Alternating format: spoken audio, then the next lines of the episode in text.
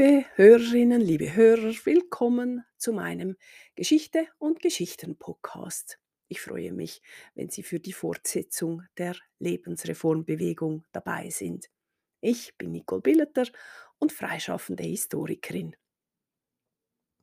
Schon zu Beginn scheint der Monte Verita sein wahres Gesicht zu zeigen. Er zeigt den Gründerinnen und Gründern ihre Wahrheit. Ida Hofmann und Henry Ödenkoven gestanden sich nun ihre Liebe füreinander ein und begannen einen Bund fürs Leben. Unkonventionell wie immer brauchten sie weder Kirche noch Staat, um ihre Verbindung rechtskräftig zu machen.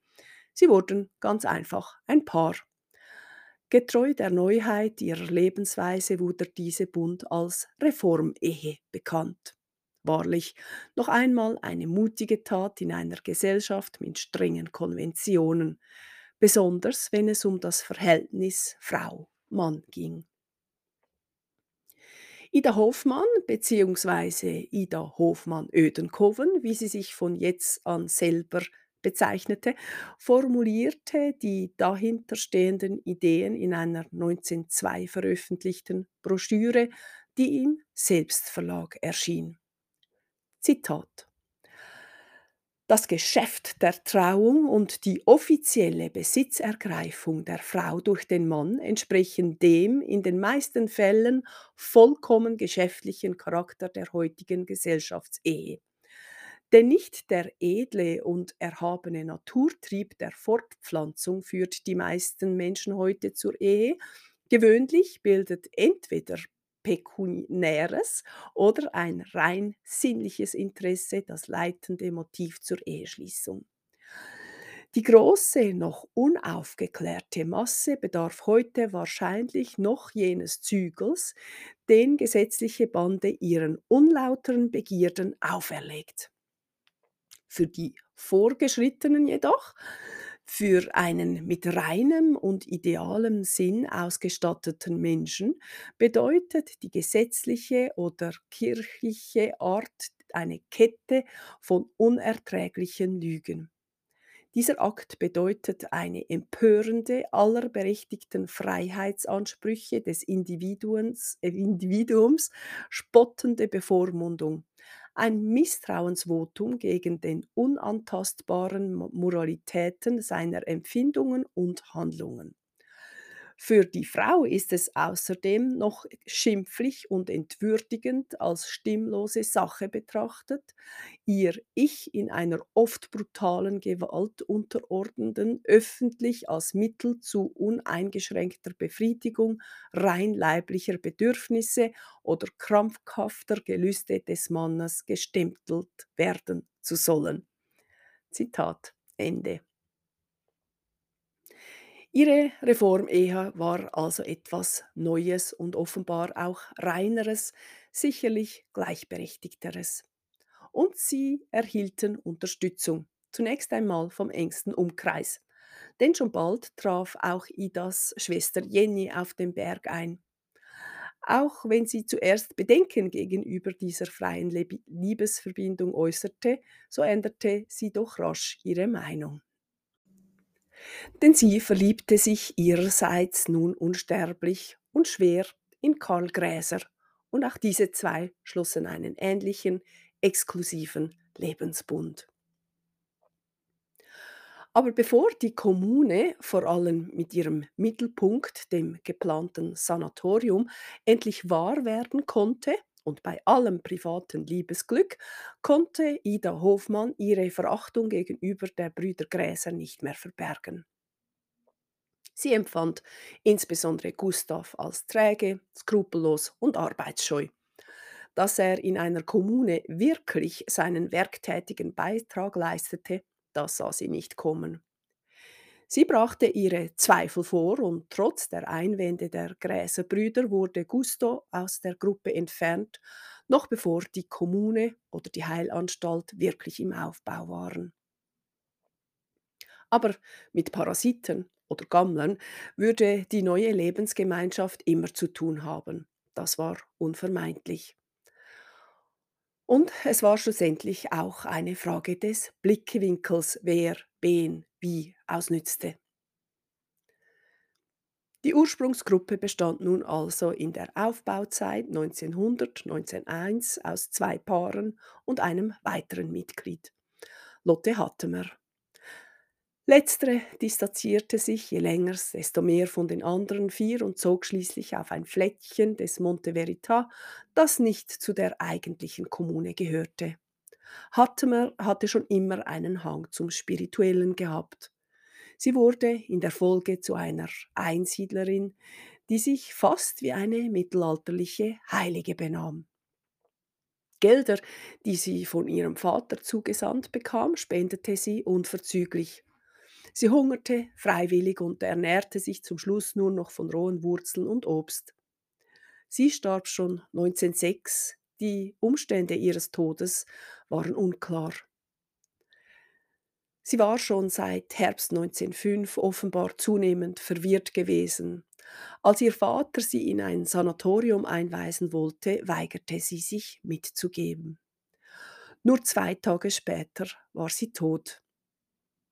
Ein Polizeirapport stellte Vergiftung als Todesursache fest und schloss auf einen Suizid. Aber wir stehen erst in den Anfangszeiten 1900, 1901. Eine Kommune wurde also aufgebaut. Das ging nicht ganz so rasch wie erwartet, denn alles entstand in eigener Arbeit. Bis im Herbst 1901 standen zwei Wohnhütten, allerdings noch ohne Fenster oder Türen, vor dem einbrechenden Winter nicht unwichtig. Sie boten nicht den kleinsten Wohlstand, selbst Bestgestelle waren noch nicht vorhanden. Aber noch wohnten die vier Aussteiger zu der Zeit in Ascona. Sie machten sich jeweils früh, am frühen Morgen an die Arbeit und kehrten erst spät abends zurück. Die schwere handwerkliche Anstrengung forderte alle sehr. Aber die neue Gemeinschaft wurde auch bei Sympathisantinnen und Sympathisanten bekannt.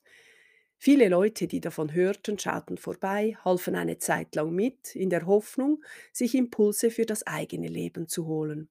Und sie zogen später dann weiter.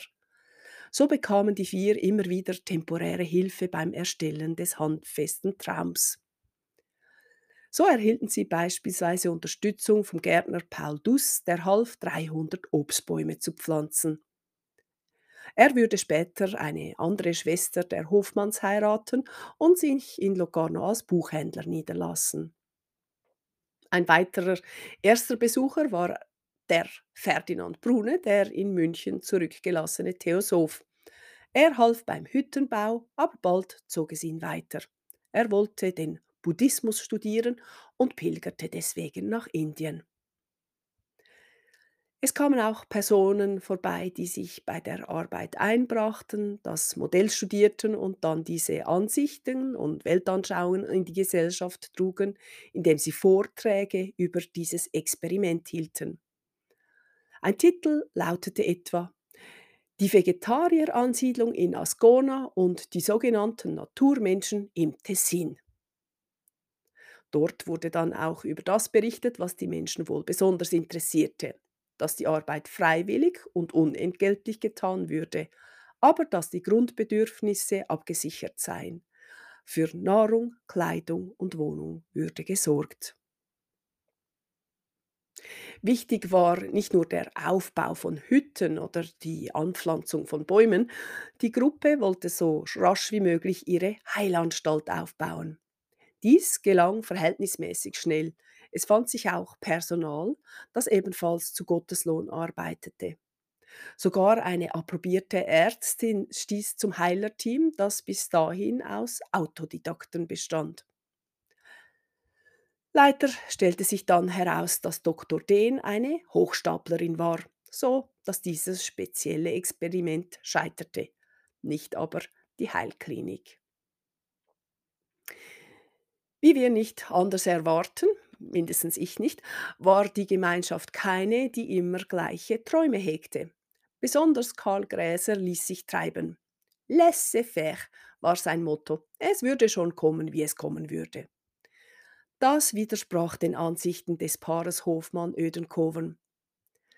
Diese beiden hatten eine hohe Arbeitsmoral, waren letztlich auch davon überzeugt, dass bei aller Naturbelassenheit ein Unternehmen auch florieren müsse und sie wollten etwas Langlebiges, Erfolgreiches auf die Beine stellen. Das brauchte nun einmal Planung und Vorausschauen. Ida hatte aber auch weiterhin Zeit und Interesse, sich mit der Welt auseinanderzusetzen und ihre Philosophie klarzumachen. So schrieb sie immer wieder auch darüber, was sie bewegte. Zum Beispiel schon 1902 unter dem Titel Wie gelangen wir Frauen zu harmonischen und gesunden Daseinsbedingungen? Sie wollte immer mehr Rechte für die Frau und schrieb, Zitat, wenn Männer das Ehrengesetzbuch zu verfassen für gut befanden, so haben die Frauen zumindest das volle Recht, auch das ihrige für sich aufzustellen. Ich schalte hier einige für uns Frauen des durch Überkultur und Krankheit zum größten Teile dekadenten europäischen Menschengeschlechtes höchst lehrreiche Betrachtungen ein. Haben wir die Ausartung dieses Gesetzes und in seinen Folgen die Ausbeutung erkannt, unter welchen wir Frauen leiden, so ist uns auch die Fähigkeit gegeben, uns zu erheben und das Übel mit der Wurzel auszurotten die an Stubenbeschäftigungen und Kinderwartung, an althergebrachte Sittsamkeitsvorschriften wie an Regeln zur Förderung und Erhaltung der Schönheit durch Korsett und Modefesseln gebundene Lebensweise der Frau muss sich ändern und in demselben Maße, als sie durch muskelstärkende Beschäftigung an Kraft zunimmt, wird sie sich jene Gleichberechtigung, jene Gleichbewertung mit dem Manne erringen, für welche sie in geistiger Beziehung schon heute schon und nicht erfolglos kämpft. Zitat Ende. Aber eben, die Träume bzw. der Weg dorthin waren zu verschieden. Eine weitere Streitigkeit unter den vier Gründerinnen und Gründern war dann schließlich auch das Geld. Karl Gräser wollte von Ida Hofmann, dass sie nicht nur die Zinsen ihres Vermögens, sondern ihr ganzes Vermögen in das Unternehmen steckte. Sie reagierte auf diese Forderung mit der Feststellung, dass sie das wohl tun würde, sobald es klar sei, dass das Unternehmen auch gelingen würde. Dieser Streit führte schließlich dazu, dass die beiden Paare im Dezember 1901, also erst nach einem Jahr des Zusammenseins, sich trennten. Ida und Henry übernahmen die Leitung und den Besitz des Grundstücks inklusive der Naturheilanstalt. Karl wurde ausbezahlt. Alles, was er eingebracht hatte, wurde ihm bar rückerstattet. Er wollte aber dann noch zusätzlich einen Teil des Grundstücks und auch einen Teil der angeschafften Güter. Und so stritt man sich schließlich auch darüber, wer den Esel ursprünglich gekauft hatte. Der Bruch war unvermeidlich, aber geografisch blieb man nahe beieinander. Das Paar Hofmann-Gräser kaufte mit Jennys Geld ein Grundstück, das gleich an das ursprüngliche anschloss. Das Paar bezog eine Ruine eines Weinberghauses, das es notdürftig wiederherstellte. In dieser einfachen Unterkunft lebten die beiden und sie schreckten damit einige Besucher ab. Manch einer zeigte Unverständnis, wie man in einer solchen Bruchbude leben wollte und verglich das Paar mit Höhlenbewohnern. Aber gerade Karl Gräser lernte alles von Pike auf. Er fertigte Stühle oder Sandalen und er wurde immer besser darin. Auf dem Gebiet von Hofmann Gräser herrschte die Meinung, dass es für den Eigenbedarf fertigte, nur was gebraucht wurde. Nichts wurde auf Vorrat hergestellt oder beschafft. Als Jenny einmal zum Arzt musste, bezahlte sie ihn, indem sie ihm ein Lied vorsang. Schließlich war sie ja Sängerin. So sah die Philosophie der zwei aus. Geld Kapitalismus, das alles war schlecht und nur zu überwinden, indem man zu den absoluten Wurzeln zurückkehrte und sich nur darauf besann, was wirklich wichtig war. Die zwei wurden deswegen auch als erste Öko-Anarchisten bezeichnet. Neugierige, die sie besuchten, sahen in ihnen eine Art prähistorische Menschen, nicht nur zurück ins Mittelalter, nein, zurück zu den Höhlenbewohnerzeiten. Da sei die Welt noch gerecht gewesen. Aber natürlich musste auch auf dieser Welt gelebt werden. So produzierten die zwei auch als Imker Honig oder sie stellten Fruchtkäse her. Beides verkauften sie auf dem Wochenmarkt in Locarno. Bald sprach es sich bis nach Russland herum, dass es dort in der Schweiz ein Paar gäbe, das politischen Flüchtlingen, aber auch Obdachlosen Unterkunft gab. Man könne immer für sie arbeiten, für Kost und Logis. Das wurde von einigen dankbar angenommen. Diese zwei Aussteiger wurden bald zu einem Treffpunkt von Radikalen, Aussteigern und Sinnsuchenden. Wie es mit dem Hügel mit dem schönen Namen weitergeht, ob sich eine Heilanstalt etablieren kann und wie es Ida Hofmann und Henry Ödenkoven erging, das sehen wir dann in der nächsten Folge. Ich freue mich, wenn Sie in zwei Wochen wieder zuhören. Auf Wiederhören.